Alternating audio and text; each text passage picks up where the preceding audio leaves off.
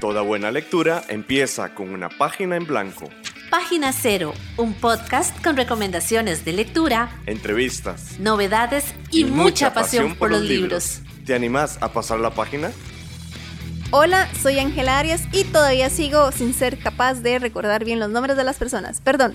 Hola, yo soy Pame Jiménez y tampoco he tenido ningún avance en realidad con eso. Sí, en, en cinco minutos no, no Muy lo hemos poco. logrado. y te damos la bienvenida a Página Cero.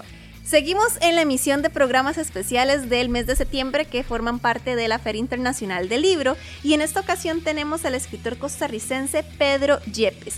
Él ganó recientemente, sí, entre comillas, en realidad el año pasado, el Premio Nacional de Narrativa Alberto Cañas 2021 en la categoría de cuento.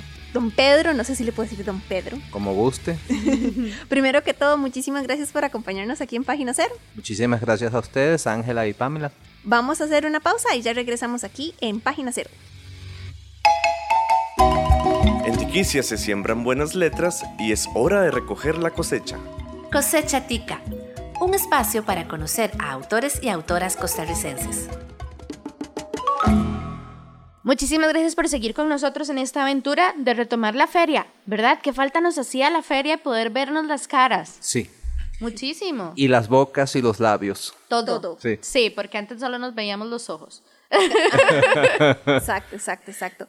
Bueno, entonces, como yo les contaba en el primer programa que fue con Andrés Marote, Muy bien, muy, bien. Generalmente en Página Cero nosotras nos enfocamos en esos libros que hemos leído y que nos han gustado. Para estas emisiones de septiembre, y muy probable, yo me imagino que algún programilla por ahí saldrá en octubre y en meses Probablemente. posteriores. Ujú. Nos estamos enfocando ahorita más bien en conocer a nuevas personas autoras, que obviamente todavía no los hemos leído porque están sacando sus libros y los están presentando aquí en la Feria Internacional del Libro. Esto es una verdad a medias en el caso de hoy, porque ya la presentación del libro oficial ya se realizó en diciembre, pero ni Pamela ni yo hemos leído este libro, que se llama Mientras salía del túnel, de nuevo ganador del Premio Nacional de Narrativa Alberto Cañas 2021, es una recopilación de cuentos, pero entonces vamos a enfocarnos a conocer al autor. Pedro, muchísimas gracias por acompañarnos. Como nosotros no lo conocemos y existe la posibilidad de que alguien que nos esté escuchando tampoco lo conozca, por favor, preséntenos. ¿Quién es Pedro Yepes? Pues muchas gracias por la invitación en primer lugar y bien, hablando un poquito de mí, digamos, los voy a darles los, los detalles como más, más importantes. Soy psicólogo, esa es mi profesión original y creo que esa profesión se deja ver en lo que escribo, según me han comentado, porque al final lo que uno estudia pasa a formar parte de uno mismo, eso no, uno no se lo puede quitar, eso no es como una maleta que coloca de lado. Eh, he vivido mucho tiempo afuera de Costa Rica y quizá por eso el acento no es el eh, más reconocible. En parte, bueno, porque mi papá es venezolano, mi mamá es costarricense y a mí me llevaron muy pequeño a Venezuela, donde viví buena parte de mi vida, ¿no? Entonces, allí estudié, allí me gradué de psicología. Algunos periodos, incluso hasta de dos años, tres años, llegué a vivir aquí en Costa Rica, pero por alguna razón siempre regresaba a Venezuela, básicamente porque era ya donde tenía como ya el, camino andado sobre eh, dónde trabajar y, y cómo desenvolverme, ¿no? Así que en 2004, estuve de 2002 a 2004 aquí en Costa Rica. Me fui a Venezuela en 2004 para concursar a la carrera diplomática en el Ministerio de Relaciones Exteriores. De allá quedé seleccionado y estuve hasta 2017 trabajando ya en el área diplomática. En ese momento pues ya renuncié porque toda mi familia está aquí, yo no hacía nada ya solo y ya pasando mucho trabajo y, aislado, entonces eh, renuncié a la Cancillería y me vine para acá y estoy aquí desde noviembre del 17 al presente, intentando esta vez ya echar las raíces que nunca terminé de echar por completo. ¿Y cómo ha sido esa relación con la escritura y la literatura? ¿Cómo empezó ese camino a escribir y a compartir lo que, lo que escribía? Yo diría que empezó leyendo, yo creo que todos empezamos así. Yo recuerdo que en, las vacaciones escolares allá de, Venezuela, que son en agosto hasta mitad de septiembre, mes y mes, mes y medio, de pequeño me traían para acá. Y mi abuelo aquí, mi abuelo materno, estaba ciego y a él le gustaba mucho cuando veía leer. Entonces, él fue quien me introdujo en realidad a la lectura más allá de, de, lo que uno podía ver en el colegio, ¿sí? O en la escuela. Y a él le gustaban mucho los temas que no fueran, eran medio, medio de lo oculto, sobrenatural, o lo que no era evidente, ¿no? Lo que no saltaba a la vista. Entonces, eh, siento que de esa manera fui desarrollando ese gusto. Luego, en algún momento ya, eh, específicamente en el año 2000, dije, déjame ver qué tal me va, porque siento que primero que es una actividad también tiene, escribir tiene un sustrato terapéutico, catártico, creo que por eso mucha gente lleva diarios, porque les permite además eh, conocerse. Y cuando uno escribe, aunque sea ficción, eh, uno también empieza a conocerse y se puede dar a conocer. Hay cosas que cuando ah, leen algo que uno escribe, la otra persona logra ver de uno. Entonces, del año 2000 al presente he estado escribiendo, a veces más, a veces menos, dependiendo del principio de realidad, es decir, del trabajo y obligaciones que según me lo permitan. De nuevo, digamos, a Pedro Yepes, desde mi ignorancia, yo tengo que admitir que nunca había escuchado de, de usted como escritor, de hecho, de usted como persona. No sé si también ha publicado algo anteriormente o si ha tenido un proceso de escritura como tal vez un poco más escondido, ¿verdad? oculto, dicho de otra, de otra manera, porque tal vez no sé si, si ha publicado o no anteriormente antes de ganar este premio. Bien, en realidad este, yo diría que es la primera publicación realmente formal. Fíjense, cuando estuve aquí entre 2002 y 2004, participé en un concurso, Agüero Chávez era de la Universidad de Costa Rica, era un concurso de cuento y de mención cuento y mención poesía. Obviamente concursé por cuento y fui seleccionado y ese cuento fue publicado en ese momento, solo que ya yo después me, fui del país y ya le perdí la pista. Me imagino por lo que recuerdo en una revista que manejaba eh, la universidad. Así que, eh, bueno, perdón, esa sería la única publicación previa a esto. O sea que entonces la primera publicación como que pongamos así entre comillas, ¿verdad? Como de veritas, es además un premio nacional. Esta, esta de la, de, la UNED, correcto. ¿Y por qué entonces cuento? Porque se dijo, no, poesía no, cuento, así fue como, como sonó, pero entonces, ¿por qué cuento y no algún otro género literario, qué sé yo, novela? Recuerdo que cuando yo estudiaba en la universidad siempre decía, me, me decían mis, mis compañeros dos cosas. Uno, que yo hablaba muy lento y dos, que hablaba mucho. Entonces, que eso era como una especie de somnífero. ¿No? Ay, qué mala no Puede ser. Eso decían. Yo sí me daba cuenta, lo del lento me parece que no, pero fui aprendiendo, y es cierto, no lo tenía, pero uno va aprendiendo, ¿no? Y, leer es el, el mejor mecanismo de aprendizaje para escribir. Fui aprendiendo que en efecto se pueden decir las cosas con menos palabras, no tengo que hacerlo tan engorroso, ¿no? Para dar una idea. Entonces, el cuento me sirvió también para eso, ¿verdad? Porque el cuento es algo mucho más directo, mucho más claro que la novela. Ahora, sí les comento que escribí hace como un año probablemente y me gustó mucho la experiencia aquí entre nosotros y todos los que escuchan. Eh, me gustó incluso más que escribir cuentos escribí una novela corta, o sea, según entiendo, las novelas de 65 mil palabras, que fue lo que yo escribí, es corta. Una noveleta, creo que. Una, una como en, noveleta o algo así le llama. Entonces, es una novela corta, me gustó, tal vez porque permite, obviamente el cuento no lo permite, hablar más del personaje que de lo que ocurre, que de la acción. El cuento está focalizado en lo que pasa y la novela en las personas también. Entonces eso me, resultó muy agradable. Además que fue un sueño que tuvo mi hermano y a partir de allí yo tomé la inspiración.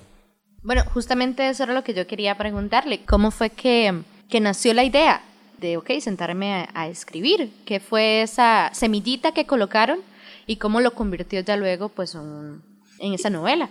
Eh, de esa novela específica. Sí, estamos como, esta es como la primicia, aparentemente.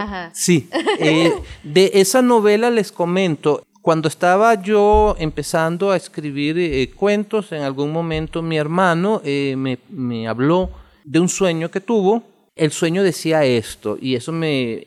A veces una simple idea puede dar paso a algo mucho más grande, ¿no? Lo que él recordaba del sueño era lo siguiente.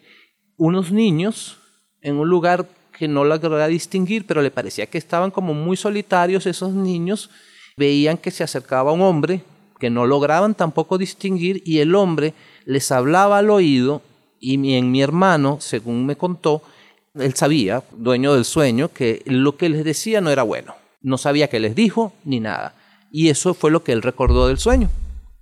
Y a partir de ahí, sí, a partir de ahí yo escribí esa novela que sí tiene como 65 mil palabras, una novela corta, pues según el criterio técnico. Bueno, como usted ya ha participado en un certamen de literatura, en este caso el Premio Nacional de Narrativa Alberto Cañas 2021, yo me imagino que estará pensando enviar su novela también a algún certamen. Y por eso es que muchos de los certámenes aquí en Costa Rica es con seudónimo para que la gente no sepa de qué va la novela y que no sepan, ¿verdad? Como que no, que no haya lo que decimos en Costa Rica el chanchullo. Entonces, por eso es que no le quiero preguntar el título de esta novela porque no quiero adelantar nada y que luego digan, ah, es que no puede participar, ¿verdad? Entonces, eso es Ángela justificando porque no está haciendo más preguntas de la novela. Le quiero dar la oportunidad de que participe en concursos literarios aquí en Costa Rica.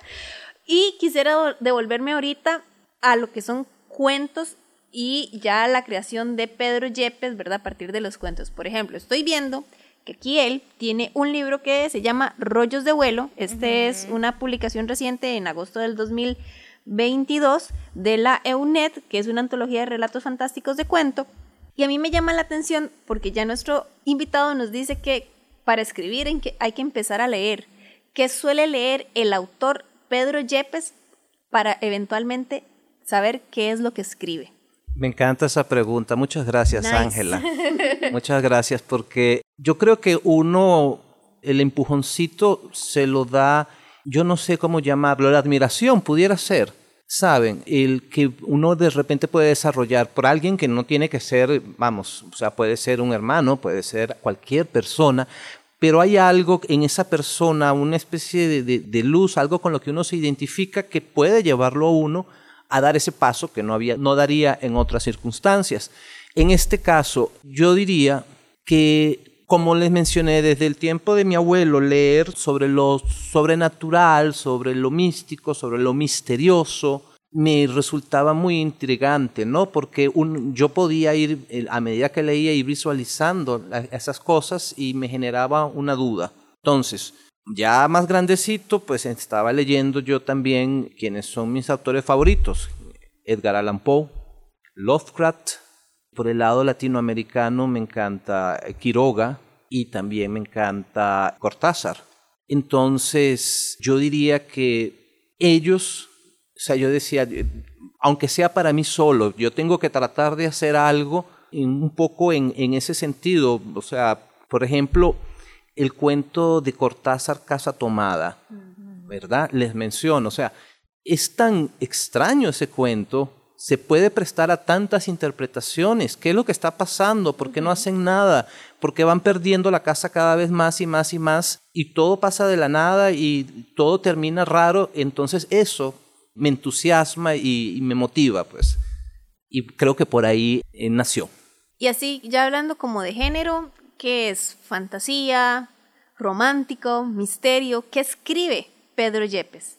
Yo diría que se inclina más hacia lo fantástico, pero, a ver, como por mi profesión original creo que hay un, componente, muchos de, las historias son, no hay eh, muchos personajes, es más bien un personaje o un personaje en interacción con unos pocos y no es tanto lo que ocurre en la interacción real como lo que ocurre dentro de esa persona en algunos cuentos. Entonces yo diría que se maneja entre el, relato fantástico y el relato psicológico, en esos dos polos. Aunque a veces, a primera vista, parece que se trata de algo más realista. ¿no? En otro momento yo mencionaba algo así como, ok, esto, un niño está en su fiesta de cumpleaños, tiene como 13 años o algo así, y está súper feliz y súper contento, todos sus eh, amigos y familia, todo el mundo está reunido allí, y empieza a jugar al escondite, al escondido. Él se pone a contar pegado en una pared y escucha como la gente se va yendo, se va yendo hasta que ya no escucha más nadie. Y así empieza el cuento. Entonces, parece como que, bueno, algo muy común, ¿verdad? Pero toma un giro. Eso que les mencioné toma un giro. Algo tan simple como jugar al escondido. Eh, vamos a hacer una pausa y ya regresamos más con nuestro invitado Pedro Yepes para hablar sobre este premio que obtuvo el Premio Nacional de Narrativa Alberto Cañas en 2021 con su producción o su libro Mientras salía del túnel. Página Cero es una producción gratuita para amantes de los libros. Pero para mantener el podcast necesitamos una ayudita. Por eso te agradecemos que escuches esta pausa publicitaria. Ya casi volvemos con más lecturas. No solo de libros vive el lector. Ni la lectora. Si te gusta Página Cero, por favor considera apoyarnos con tu patrocinio en Patreon. Así tendrás acceso temprano a episodios especiales del podcast y a contenido exclusivo para mecenas. Al mismo tiempo, nos ayudas a mantener este proyecto con vida. Encontrá más información en nuestro sitio web pg0.com o visitar directamente el sitio www.patreon.com barra inclinada pg0. Es hora de pasar la página cero. Seguimos en página cero, aquí conversando con el autor Pedro Yepes en la Feria Internacional del Libro.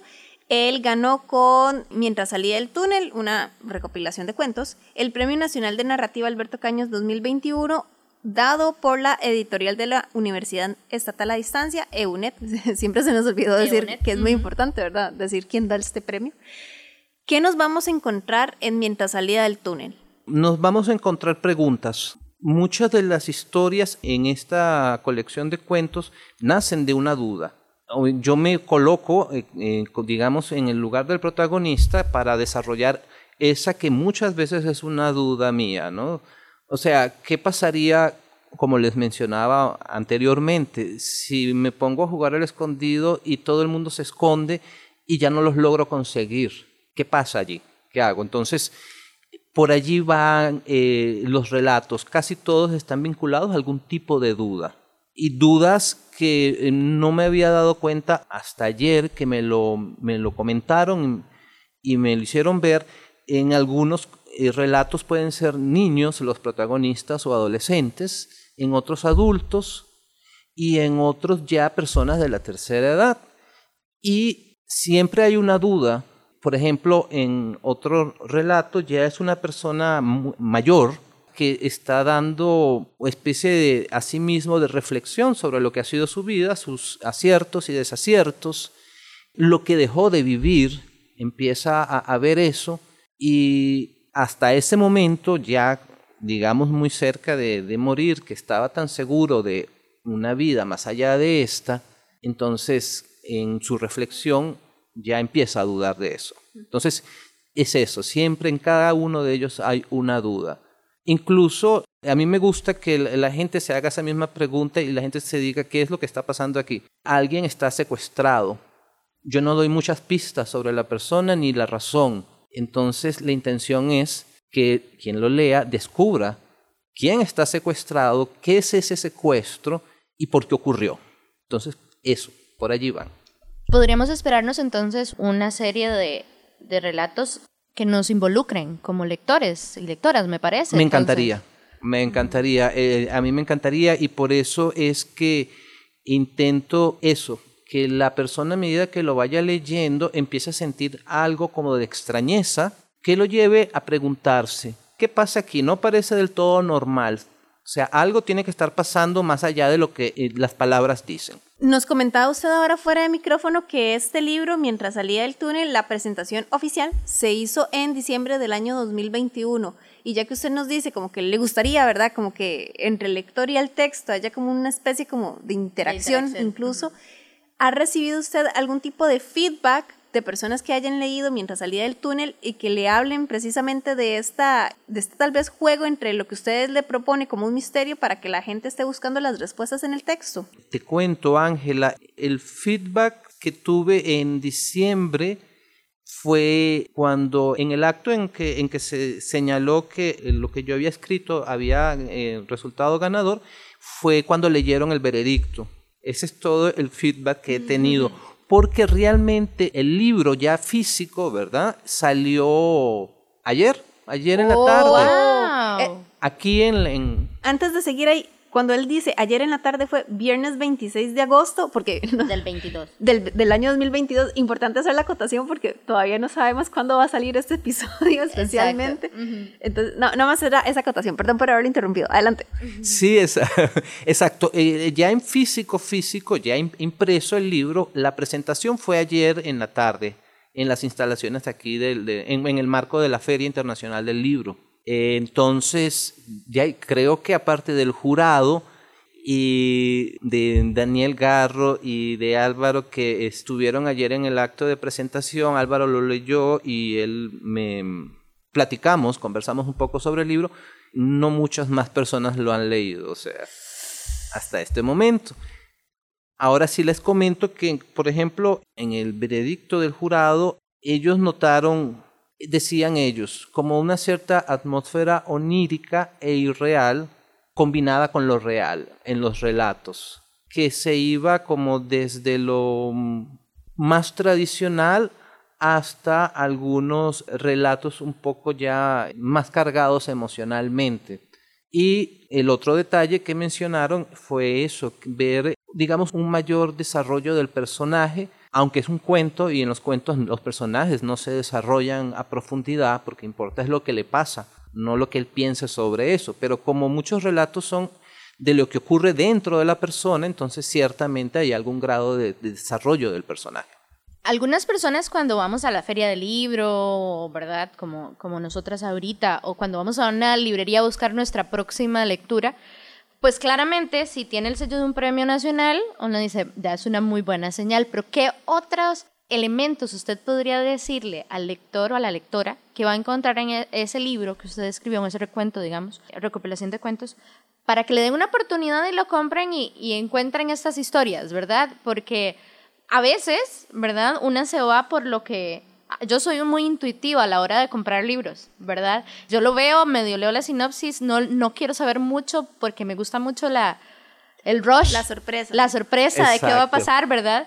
Pero, ¿cómo recomendaría usted a, ¿verdad? ¿O qué elementos serían esos claves de esta publicación para alguien que lo encuentre en la librería y diga, "Hmm, ¿me lo Sí, llevo o no sí, me lo llevo? Sí, más o menos como, ¿cómo vendería usted su propia historia? Ajá, Para como que- que me encuentro, qué me puedo encontrar a- ahí, a nivel tal vez, ya nos ha hablado un poquito de lo que usted busca como autor, pero tal vez como de sentimientos o de, sí, de sentimientos a la Sí. hora de leerlo, que, que quiere despertar en los lectores. Me gusta mucho, eh, Pame, esa pregunta porque son 19 cuentos, tiene un prólogo y un epílogo, que en sí mismo es un cuento. Este prólogo y epílogo, que es un cuento que luego yo dividí y le hice un ajuste a la mitad para que en la mitad de este cuento, que sería el que se llamaría Mientras salía del túnel, una persona que estaba teóricamente en estado casi de coma en un hospital, le empieza a leer otra que está perdida en un túnel a oscuras, un libro de cuentos que llevaba él consigo de viaje. Entonces, eso ya creo que genera bastante inquietud de que alguien que teóricamente está en un hospital en coma, le esté leyendo a oscuras a otra persona perdida como en un túnel un libro de cuentos. Cuando usted estaba diciendo eso, yo tuve así como un momento, oh, revelación, ¿verdad? Hice aquí la mueca, porque entonces me quedé pensando, ¿son los cuentos el túnel? Sí, hay un pasaje, el leer los cuentos, yo espero que lleve a la persona de, sí, de un punto A a un punto B y que los lleve, concateno con la pregunta anterior, los lleve también desde cierto lado emocional, porque estos 19 cuentos que se están leyendo dentro de este otro cuento están organizados en grupos de dos o tres, yo creo, es mi, impresión, por la emoción que pueden suscitar. Los primeros resultan ligeros como El que yo mencioné del niño que se pone a- a jugar al escondido, los primeros cuentos son así como divertidos, por llamarlo de algún modo, aunque no hay mucho de qué reír en- realmente en, las historias, pero se ven así. Luego hay unos cuentos que tienen que ver con, diría yo, tal vez con la- la- las relaciones de la persona con su crecimiento profesional y cómo esto a veces, si se quiere llevar al límite, pone a prueba a la persona, ¿no? Genera pérdidas, porque siempre he creído, eh, de lo que estudié, que uno no lo puede tener todo. O sea, hay ciertas cosas que se sacrifican para tener otras. Viene otro segmento que ya serían más relaciones, o sea, desde, estoy hablando desde lo emocional. Hay uno que me parece un poquito fuerte, que es, tiene que ver con la infidelidad. De hecho, creo que es, emocionalmente es más fuerte y el que me resultó más difícil a mí escribirlo, porque tiene además un tema de fondo que no lo voy a mencionar, porque la verdad no es muy bonito, pero tenía que escribirlo, o sea, sentía que tenía que escribirlo.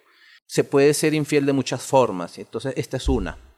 Celos de pareja, celos entre hermanos y el digamos el último grupo mencional ya es eh, la persona encarando ya este su vida, lo que vivió, lo que dejó de vivir y la muerte próxima. Entonces creo que están organizados así. Por eso es que pareciera que los cuentos son atravesar ese túnel. Me llama la atención que exista tanta variedad o tanta diversidad de personajes en cuanto a edades y demás, porque de niño a adulto creo que también representan problemas o situaciones muy específicas de, de esa edad, me parece. No sé si, si será por ahí que va la intención suya, o más bien la pregunta sería, ¿por qué reflejar tanta diversidad de personas en edades de niños a, a adultos? Porque yo he leído cuentos que son tienen solo adultos, por ejemplo, o solamente niños, pero nunca esa variedad de personas. ¿Por qué construir, digamos, o recopilarlos todos en, esta, en este libro de Mientras salía del túnel? Yo siento, Pame, que este, creo que no fue un, un esfuerzo del todo consciente. Quiero decir, yo había escrito para el momento en que hice la recopilación más cuentos y leí y releí varios de ellos y sentí que los que elegí para esto, estos 19 más el, el, el, prólogo y el epílogo, sentí que había una cierta conexión entre ellos y hasta muy recientemente es que caí en cuenta, porque me, me lo hicieron ver, que sí, que hay personajes que se van desde la niñez a adultez temprana, ya adultez tardía y, vejez. Y cuando hice la selección lo hice más por el tono emocional del que hablamos hace un momento, más que por eso. Ahora, como finalmente son con variaciones, son con, digamos, proyecciones de mis propias dudas, probablemente son proyecciones de dudas que he venido arrastrando de niño, que en algún momento pude haber olvidado como adolescente, cuando uno es adolescente uno se ocupa más de lo que está afuera que de lo que está dentro. Fíjense que también puede haber dudas, o sea, si viví en buena parte en Venezuela y allí trabajé y luego tuve que cortar todo, volver a empezar ya a cierta edad, ¿verdad? Porque ya no es este estos nuevos comienzos, entonces es, todavía genera más dudas. Y creo que eh, tal vez ese sean los pasos por distintas edades mías, ¿no? Todavía falta la de la vejez, ¿eh? y otra, otra pregunta también que quería hacerle. Usted nos ha comentado esto que vivió en, en, Venezuela, ha estado en Costa Rica.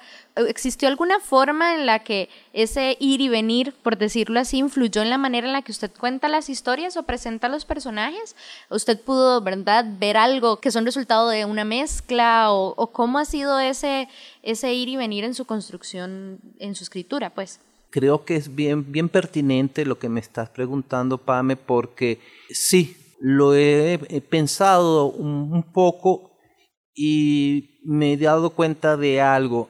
Y fíjense que ahorita que estamos conversando me estoy dando cuenta de algo más. Hay una parte de la, de la, de la mente que va, saben, como un poco en automático. Es lo siguiente, este libro de cuentos tiene algo de todos los relatos, es la ambigüedad geográfica y temporal. Uno los lee y tras que uno no entiende muy bien qué le está pasando al personaje, uno no sabe muy bien dónde está ni cuándo está. Y eso ya yo en su momento yo me había dado cuenta que pudiera tener que ver con el hecho de que tan compartido estuve entre Venezuela y Costa Rica por tanto tiempo que no había terminado, como les mencioné, como de, de desarrollar grandes raíces en un solo lugar, lo cual considero fundamental para la identidad de cada uno de nosotros. Uno puede viajar mucho, pero uno tiene que sentirse perteneciendo a un lugar. Y siento que eso no ocurrió en mi caso, porque en Costa Rica, que es donde yo se me, afectivamente me sentía ligado, era donde menos tiempo pasaba. Y como les mencioné, ahorita conversando con ustedes, me di cuenta que los relatos más recientes, ¿sí? Los relatos más recientes sí tienen los relatos que, por cierto, he escrito aquí en Costa Rica. Fíjense cómo uno va descubriendo cosas de sí mismo, ¿no? Y ustedes me lo, perdona, ustedes me lo, me lo motivaron. Suele suceder cuando se está conversando de literatura además que se hacen redescubrimientos de manera colectiva. Sí, y no me habría pasado si ustedes no estuvieran aquí. Este, ustedes fueron las que me, me llevaron a, a darme cuenta de esto. Los relatos que yo he estado escribiendo desde que regresé a Costa Rica en, en noviembre del 17 al presente, casi todos son relatos que están ubicados en un lugar y un tiempo específico. ¿En cuál? En varios. Yo.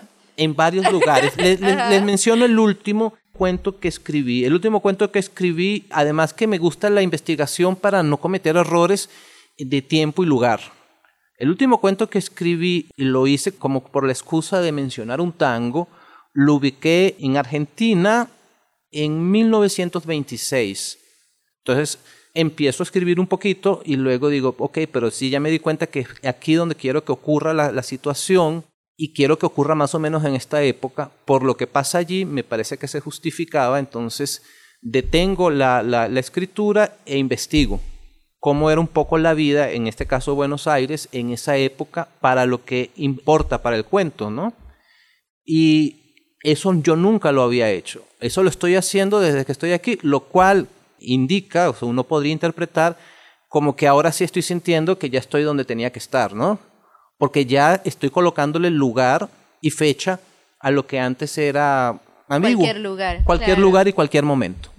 Pero es interesante porque esto lo he escuchado, o estas reflexiones de, de sentar raíces de mucha gente que viaja justamente, de que ha dejado su lugar de donde nació para echar raíces en otro lugar, pero cuando van, ¿verdad? Se siente como que empieza a ser parte de, tiene que moverse a otro y definitivamente eso sí cambia la perspectiva. Incluso a mí me hace mucha gracia gente que sigo a, algún, venezolanos, por ejemplo, que se fueron a vivir a Estados Unidos y ellos decían que incluso cambiando de chip de hablar en inglés a español, en inglés son otra persona totalmente diferente, tiene, desarrollan otra personalidad y cómo les shock, digamos, si tienen esta sensación de, ok, hasta ahorita, después de mucho tiempo, estoy volviendo a sentirme parte de, y tienen un duelo también de haber dejado su lugar. Entonces, en realidad es algo que muchas personas pueden sentir al viajar por el mundo y tener que tomar decisiones y vivir la vida en otros países.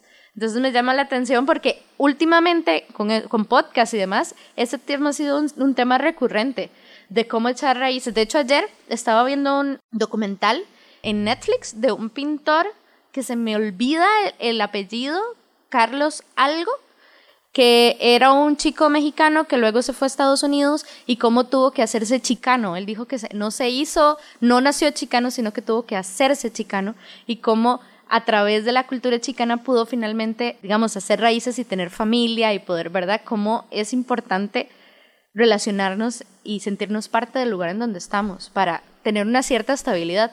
Sí, totalmente de acuerdo contigo. Y esto que mencionan, que tengan muchos podcasts con, con respecto a este tema, creo que también nos deja ver cómo está cambiando el mundo.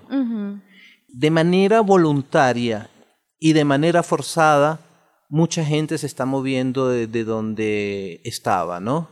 Y Eh, esto eh, también, perdón, permea en la manera en la que se hace arte, en la que, por ejemplo, para este pintor fue clave esta relación con chicanos y la lucha campesina dentro de su, digamos, de su obra. Permea a la gente en cómo incluso a través del arte la literatura concebimos el mundo. es fundamental, digamos, esa interacción con los otros, incluso para poder encontrarnos y volver a ser raíces y sentirnos parte. Así es, eso es fundamental. Y eh, creo que a medida que uno va eh, madurando, uno va replanteándose eso, ¿no? Tal vez ya más joven, adolescente, recién graduado, no lo siente, uno se siente más ciudadano del mundo y uno puede llamarse ciudadano del mundo, pero eso no quita el hecho de que uno sí necesita sus raíces. Y las raíces sí creo que no es tanto a una tierra como el afecto que puede estar en esa tierra específica, ¿no? Y bueno, parte de eso también, como les mencioné, fue lo que me motivó que yo me dije en un momento, no tiene sentido, por más carrera diplomática que tenga, seguir yo en Venezuela absolutamente solo cuando mi mamá y mis hermanos, mis tíos, primos y todos están aquí. ¿Qué hago yo solo allá? O sea, ¿sí me entiendes? Esa, Ya no era sostenible eso, porque además hasta lo que yo tuve en, en su momento, digamos amigos con los que estuve en la universidad o en el trabajo, ya todo el mundo se había ido de allá. Entonces estaba realmente solo. Estamos en la red. Búscanos en Facebook, Twitter, Instagram y YouTube. En estas redes sociales nos encontrás como PG0. Escuchás Página Cero, una producción sociocultural y educativa sin ánimos de lucro. Todo el material empleado, como música, libros, extractos de audios y demás, se utiliza con propósitos de comentario, crítica, educación e investigación. Don Pedro, de verdad que muchísimas gracias por habernos acompañado en este episodio de Página Cero. Bonita entonces la experiencia que estamos teniendo de conocer a más autores costarricenses. Y yo estoy como fascinada con el hecho de que la primera gran publicación que usted hizo además venga con un premio nacional de este calibre. Sí, eso de hecho yo quería preguntarle, ¿cómo fue enterarse? ¿Cómo vivió esa experiencia de postular y que le dijeran, sí, claro que sí, es usted? Te cuento, este, no me lo podía creer. La verdad no me lo podía creer. Yo estaba en Tibás, era cerca del mediodía, hacía mucho, mucho calor y ya a mí el, calor me pone, eh, me derrumba, ¿no? entonces caminaba yo en carreras para tomar un bus porque tenía que llegarme a Heredia. Claro. Y les cuento, me llama de la, de la editorial, creo que fue Daniel eh, Garro, no estoy muy seguro, creo que fue él. Me llama de la editorial, el ruido de las calles, el calor, yo sudando a mares, y me menciona que me tenía esa buena noticia de que ya se había llegado el resultado y que el libro que yo había escrito había sido seleccionado como el, el ganador para que entonces pues ya pasáramos a, a, a las siguientes, conversar sobre qué sí, cuáles eran los pasos siguientes. Bueno, fue tal la emoción. Primero el celular mío ya estaba muy viejito y fallaba, Oh, pero en no ese momento ser. eso me generaba estrés, pero en ese momento se portó No falló, no, sabía, sabía no, que tenía se que portó como una, una maravilla. Entonces, tenía que llegar yo corriendo a, a Heredia y la parada de buses seguía estando muy lejos. Paré como un loco todavía hablando con Daniel, creo que fue eh, por el celular, un taxi, me monto en el taxi, le pago al señor, me bajo en la parada de buses allí en Tibás, de, de la emoción dejé la, la billetera. No puede Sí. ser. Me doy cuenta cuando estoy buscando el billete para parar Para el bus al bus, claro. que no la tenía. Y también me doy cuenta, no, todo fue maravilloso, o sea, es muy emocionante, porque me doy cuenta que a los 200 metros el señor del taxi se detiene y se sale del carro y me hace señas. Para darle la billetera. Correcto. ¡Wow! Así fue como yo me enteré, tuve esa enorme emoción. Emocionante por todos lados, entonces. Tanto así que la revive con los detalles y vieras que cuando Pamela le hizo la pregunta hasta que la cara se le iluminó. Sí, es que eh, realmente eh, no puedo dejar de, de repetir una y otra vez, no solo la emoción, sino el agradecimiento, el agradecimiento a la universidad, a la editorial, pues al jurado, a todos quienes han estado involucrados, porque eh, es una oportunidad que se le está dando a quien de otro modo permanecería como un escritor para sí mismo y para sus amigos, ¿no? Y esto es eh, trascendental, o sea, es un antes y un después, definitivamente. Y para esos escritores y escritoras que estaban en esa situación o que siguen en esa situación de que escriben para sí mismos y tal vez para un- unos cuantos y que tal vez sueñan, ¿verdad? Con, con ver sus letras publicadas, ¿qué mensaje tiene usted para ellos y ellas? Hay varias cosas que creo que pudieran funcionar. Leer mucho, escribir mucho, no ponerse la barrera de la crítica, sino dejar que la mano se suelte, escribir lo que te cruce por la cabeza. Eh, ok, suelto, ya después tú lo leerás y lo revisarás, pero no te frenes con que eh, a ah, este párrafo ya lo voy a eliminar porque no me gustó, no, escríbelo, como sea, ya después se ve. Eso por un lado. Por el otro, si tiene la posibilidad la persona de que otros lo lean, eso es fundamental. El mayor aprendizaje que yo he tenido ha sido de las críticas que otras personas me han dado, porque yo solo tengo dos ojos y no puedo ver cómo lo podría ver otra persona y eso ha sido fundamental para darme cuenta de muchas cosas que estaba escribiendo y que para mí eran obvias, pero es porque las estaba escribiendo yo. O sea, importantísimo que otros lean. Y existe, gracias a las tecnologías además, y hay cierta forma que se está haciendo muy, muy social, mucho conocimiento que antes era más difícil de, adquirir. Uno puede en Internet, en buscadores, conseguir muchos blogs, conseguir muchos autores que de manera desinteresada dan sus opiniones, sus consejos, dan fórmulas para que uno desarrolle técnicas, porque eso es otra cosa. Si o escribe lo que se te ocurra, pero no dejes de estudiar y practicar la técnica, porque cada estilo y cada género tiene su técnica y hay que conocerla, y sus recursos también. Vos también podés sugerirnos lecturas. Unite a nuestra página de Facebook y contanos cuáles son tus libros favoritos y por qué. Cada semana, las sugerencias más atractivas aparecerán en nuestra lista de deseos en redes sociales. Y también las consideraremos para futuros episodios. Búscanos en Facebook como PG0. Muchísimas gracias a ustedes que nos acompañaron en estos programas que estamos haciendo desde la Feria Internacional del Libro, que se está realizando acá en el Centro de Convenciones. Y don Pedro, muchísimas gracias de verdad por este rato, por compartirnos su historia y también cómo ha sido su proceso escribiendo y leyendo. Muchísimas gracias de verdad. Gracias a ustedes dos, Pame, gracias Ángela, mm. muy amables. Antes de despedirnos, bueno, obviamente reiterar el agradecimiento a don Pedro Yepes. Yo también le quiero dar las gracias, así porque soy una persona muy zapa, ¿verdad? No es cierto. A Susana Ramírez. Ella es una de las encargadas de comunicación de la Feria Internacional del Libro, que nos brindó un espacio bastante adecuado para que pudiéramos grabar. Entonces, muchas gracias, Susana. No sé si lo va a escuchar, pero gracias. Pero el agradecimiento está. Muchas, muchas gracias. Y también recordarles nuestras redes sociales, que son... En Ok, la primera vez lo hice bien y ahora me pegué. Ok, eh, estamos en Facebook, en Twitter y en Patreon como PG0 y además estamos en Gmail como pg0.gmail.com y nos pueden encontrar como PG0CR en Instagram, que es el único lugar en donde no estamos como PG. Muy bien. Muy bien. Uh. Y ya con esto terminamos esta emisión. Quién sabe cuántas más sabremos aquí en la Feria Internacional del Libro. Ojalá que nos acompañen en esta aventura porque siempre hacemos muchos experimentos. Muchísimas gracias y que tengan muy feliz lectura. Bye bye. Para escuchar más episodios de Página Cero, visita nuestro sitio web pg0.com. Ahí también encontrarás más recomendaciones literarias para que pases la página en blanco.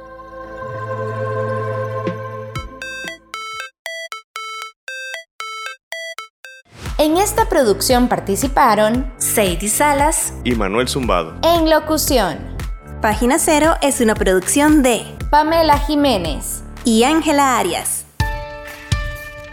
Página Cero es una producción sociocultural y educativa sin ánimos de lucro. Para más recomendaciones literarias, visita nuestro sitio web pg0.com.